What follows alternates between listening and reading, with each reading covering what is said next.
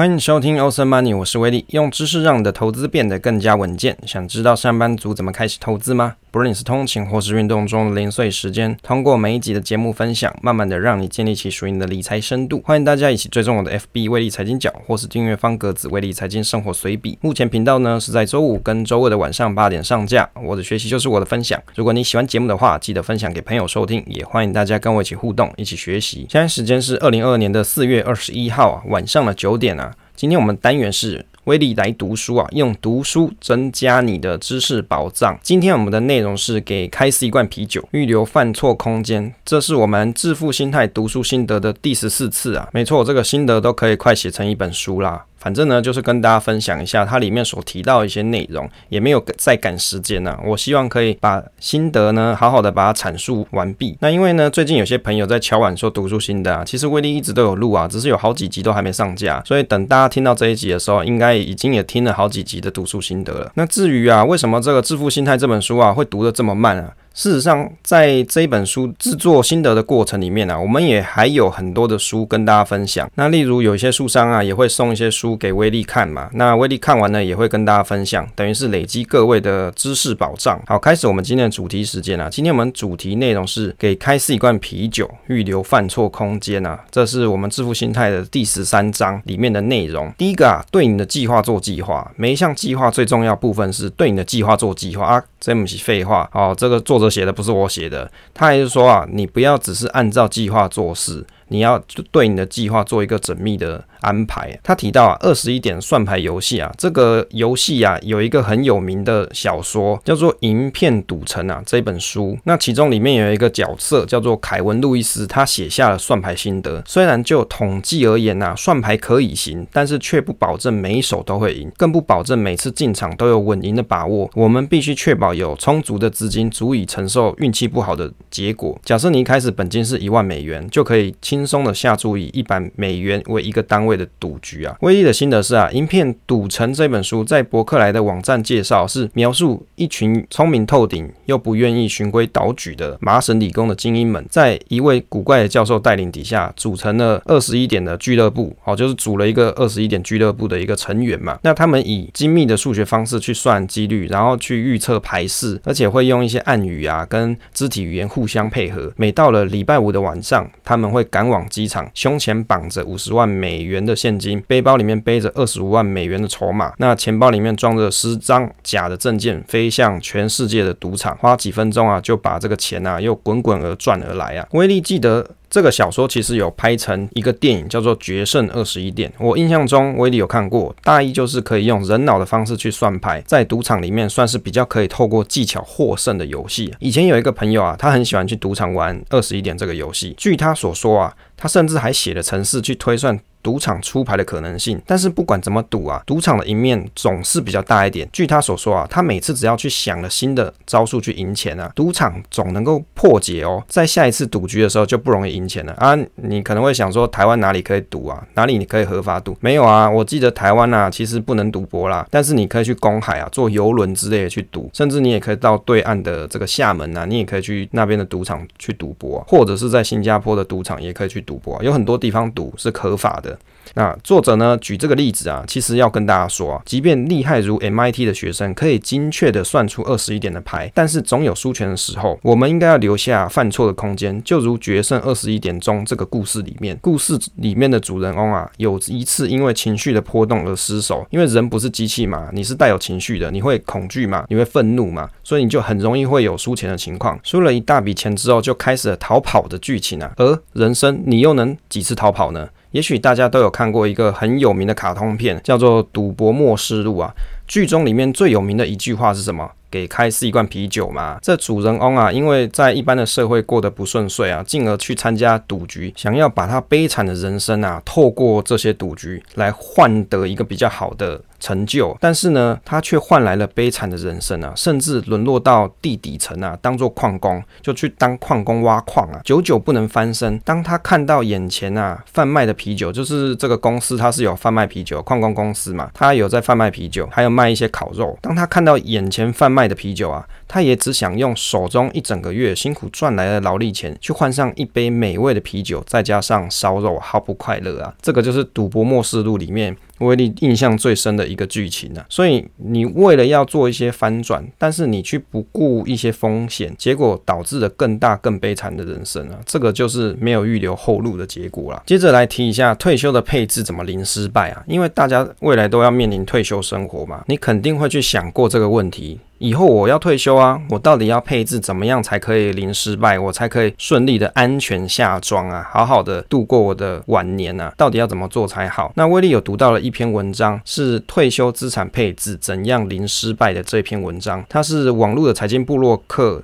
闲人大大所写，其中这篇文章他有提到说。退休怎么避免失败？我觉得有一段写得很实在啊。他提到退休的时候啊，还是有预留一到五年不等的生活费现金，或是短天期的国库债，用来避免投资表现不好的时候有足够的退休准备金，不用因为没有钱过生活而要赔售股票来过活。其中有讲到美国人研究过四 percent 的法则，就四趴法则嘛。我相信这个大家每天看这些财经的 YouTube 啊，或者是新闻，肯定有听过。这个四趴法则是为了避免退休零失败的一个方法，美国人啊，平均六十二岁就退休。假设三十年退休生活要过，最好的配置在这个研究里面是六十 percent 放在股票，另外四十 percent 是放在小于一年的高流动性的短天期政府债券，做这种配置的策略。那这样子的配置方式是最好。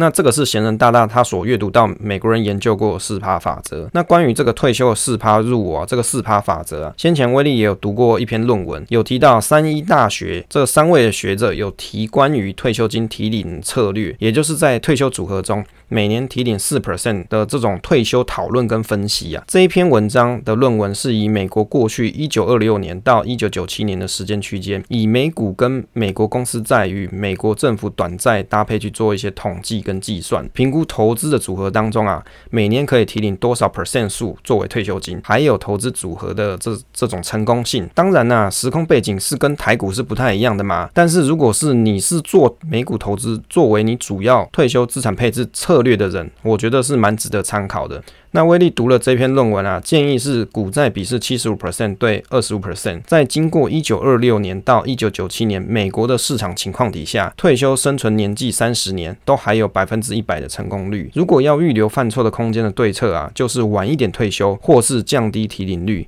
意思就是说少一点的花费，不管怎么样，退休的规划，即便你算得再巧妙，还是有风险嘛。而风险就是活得太长啊，太长寿，尽可能在你还可以劳动赚钱的时候建立。属于自己的多元被动资产才是正解。多元被动资产其实有很多种啊，你可以房产收租，你也可以股票资本利得，就是卖一些股票嘛，换取生活费。另外呢，就是收股息。或者是债券的配息，或者是你有写作啊，或是有做画作之类的这些版税的收益。常常威力会在网络上啊看到一些网友或者是网络的大大，他会讲说他是买零零五零做退休。那如果要需要钱的时候，他每年就卖个几张零零五零啊，这样子就换取生活费。其实如果你真的在资产配置里面，你就只有零零五零作为你的退休来源的话，是有点不太稳固啦，因为你没有办法预料说，当你退休的那一个阶段，那好死不死你在盘势不好的时候，要叫你做卖股票。这件事情啊，心里面总有千百个不愿意。要是那一个时期的零零五零，它的价格又比你当时买的还要来得低，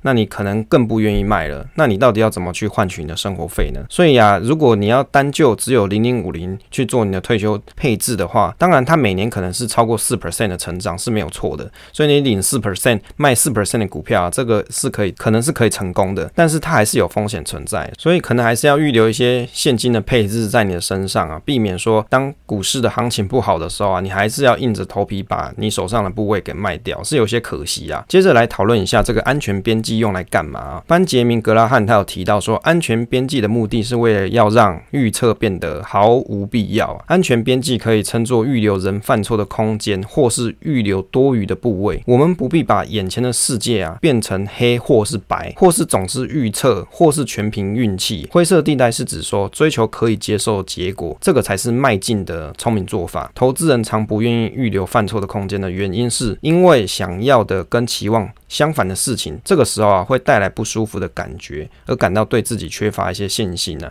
在投资之中，一部分的策略预留犯错空间，就是现金啊；另外一部分的策略就是忍受痛苦的时候，就是股票它的表现不好的时候，就比在一些市场当中赔光钱被迫出场的人有优势，可以在自己出错的时候投入更多的现金。也就是说，你随时你都要预留一笔钱在你的身上，当股市行情不好的时候，有些人他可能就因为 all in 嘛，或是他开了这个杠杆嘛，借了钱之类的，他可能就被迫要出场。但是因为你手上还有一笔钱，你就就有机会忍受更多的痛苦，因为股票赔嘛，啊，应该说账面上跌啊，心情就会北送嘛。但是因为你有一笔钱在身上，你就会有一笔钱可以运用在大跌的时候再做投入。为了在未来不知道的风险而预留存款，其实就是安全边际的一种。比尔盖茨在微软的初期，他就保留了足够的现金，即使一年没有收入，他还是可以应付得了薪资的，就可以付给员工啊。那巴菲特他也对股东讲过，永远准备比经营博客下还多的现金。如果一定要选择，不会考虑拿一网好棉来换取超额的利润。好，巴菲特也是蛮保守的。我的心得是啊，如果选择的投资策略在买入股票的时候，当下价格点位其实非常重要。因为你是择时嘛，而且你又是主动投资，买对价格啊，原则上就赢了一半了。而往往在书上会看到一些老师大神的分享，都会去抓价格的安全边际。这个就是因为买入的当下，即便你做了很多的功课，但是也不能够百分之一百肯定趋势会如自己所想的发展。股票的估值的方法有很多啊，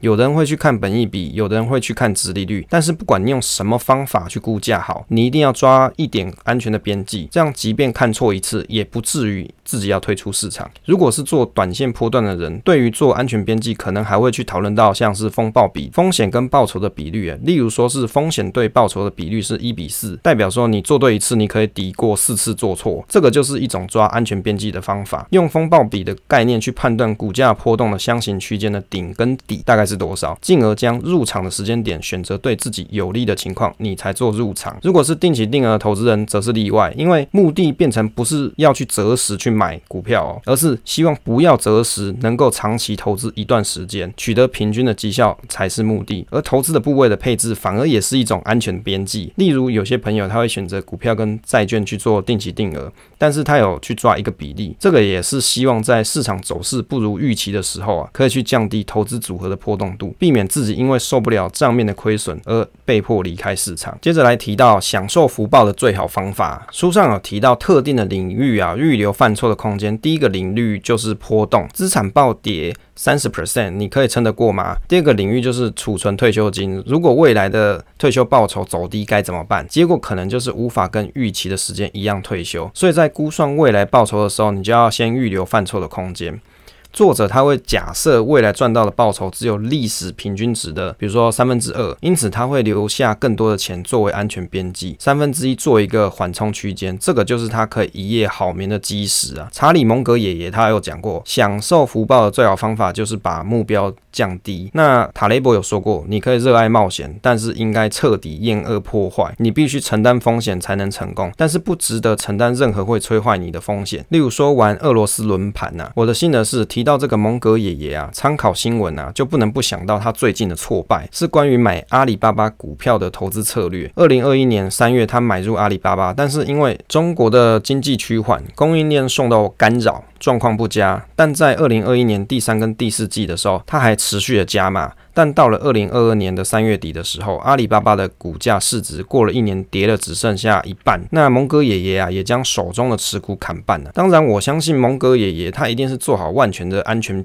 边际准备嘛。毕竟他的身家富可敌国，这只是一个小小挫败是没有办法撼动得到他了。享受福报的最好方法就是把目标降低。我想他指的是指你不要对于投资的获利有太殷切的期待，也就是不要逼迫自己把目标定到心理跟财务上都无法负荷的地步。接着来提到杠杆的操作就是恶魔吗？杠杆的操作就是恶魔，背负债务，让你的钱更善加利用，进而把风险推升到某个可能会产生毁灭的危机啊！危险埋藏在理性乐观主义，多数时候啊都会粉饰某个时刻，总会有爆发风险的几率，结果造成我们系统性的低估风险。威力是乡民嘛，常常去去这个 PTT 上面去看很多毕业文，有时候不知道是真虎烂还是反串，起手。势啊，都是讲说自己做错了很多决定，本来有赚钱，结果因为盘势不如预期，再加上开了这个杠杆，结果啊资金用尽，有的时候还赔钱。在板上跟大家说要毕业，要远离市场。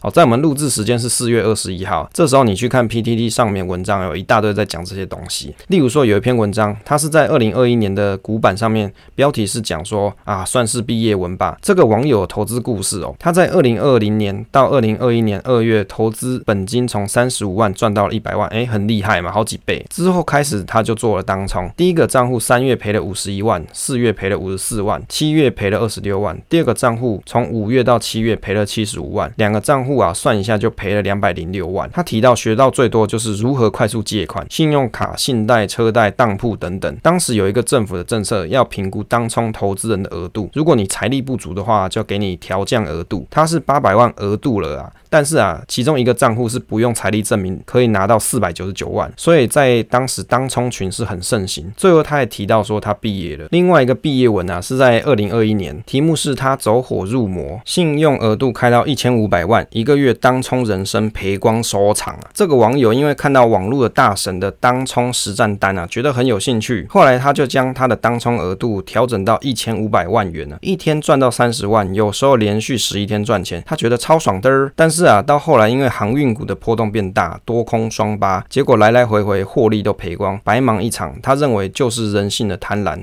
爱跟别人比，不想输。好，就是这个原因造成他会这个样子啊。威力觉得啊，其实人生啊，这人性真的很奇妙。因为当市场多头的时候啊，总认为好机会不要错过，因此有很多人会想尽办法去借一堆钱，希望可以透过这个财务的杠杆啊，赚上一生用不完的财富。但是我觉得啊，有很多人误会了什么事情。人之所以可以赚上财富，那是因为你可以驾驭金钱。当有驾驭金钱的能力的时候，你能够应付的金钱的这个金额才可以更多啊。时常我们在在新闻上会看到，像乐透彩的得主，因为获得巨额，结果财富到他手上，最后是全部花光。最后反而是变得更加的落魄，因为生活习惯已经改变啊，他已经回不到那个时候的物质生活了。有时候驾驭太多的金钱反而是一个危险，并不全然都是好事情。当然也不能否定它就是一个坏事。关键点还是在于啊，使用金钱的人是不是有足够能力去管好这笔钱，而且善加利用，将金钱的价值发挥到最大。借钱的投资其实它并没有错哦，错的是高估你自己可以应付的能力，错的是在还没有一套完整的投资策略或是组合的时候，就贸然的加大部位。就好像盖大楼一样啊，这个地基都不稳，你就急着上钢梁、灌水泥，自然结果可能比那个意大利的比萨斜塔还要更斜，甚至还会倒掉。急于赚上金钱的心啊，反而到最后比较像是去赌一把大的。胜者全拿，败者为寇。但是生存者偏差，你只看到活在市场上风光的人物，没看到啊睡公园的兄弟啊。有一首中国的网络诗啊，威力觉得蛮有意思的，分享给大家。孩子写给妈妈的一个信啊，描述妈妈她当赌徒的一种情况啊，也讲妈妈确实是很辛苦，就是跟她妈妈道一个谢啊。他讲到啊，锄禾日当午啊，妈妈真辛苦啊，上午打麻将，下午斗地主，我晚上还要聊微信。家务谁来顾啊？谁知盘中飧，顿顿无人煮。天天素食面，餐餐都想吐啊！汗滴禾下土，明天继续赌，粒粒皆辛苦，输了二百五。亲爱的妈妈，确实很辛苦啦。这个就是在描述啊。人一种当赌徒的心啊，你都没有想过你会有哪些后果，没有去预留一些犯错的空间，结果导致啊你的小朋友啊变得没有人顾啊，非常可怜啊。好，由于时间的关系啊，今天跟大家分享就到这边啦。关于这一本书的内容啊，我觉得像安全边际这一块啊是蛮好的一个章节，因为它给大家一个足够的思考，去思考说你在做投资的时候怎么去预留一些犯错的空间，甚至像威力就会想到说，当退休的时候啊，你要怎么样让你退休配置是比较不容易倒掉的。当然，在威力的研究里面，很多人他的做法可能是会预留一笔现金。那威力也觉得这样子的方法不错，可能未来还会想到一些其他的方法，可以再跟大家分享。结尾的部分，请大家可以分享节目给朋友收听，也可以点选下方威力财经角的支持方式，可以追踪威力财经角 FB。感谢大家，谢谢大家收听这一期的节目，希望对大家都有一些帮助。请订阅支持这个频道与留言分享，总是单纯快乐。期待下次再见。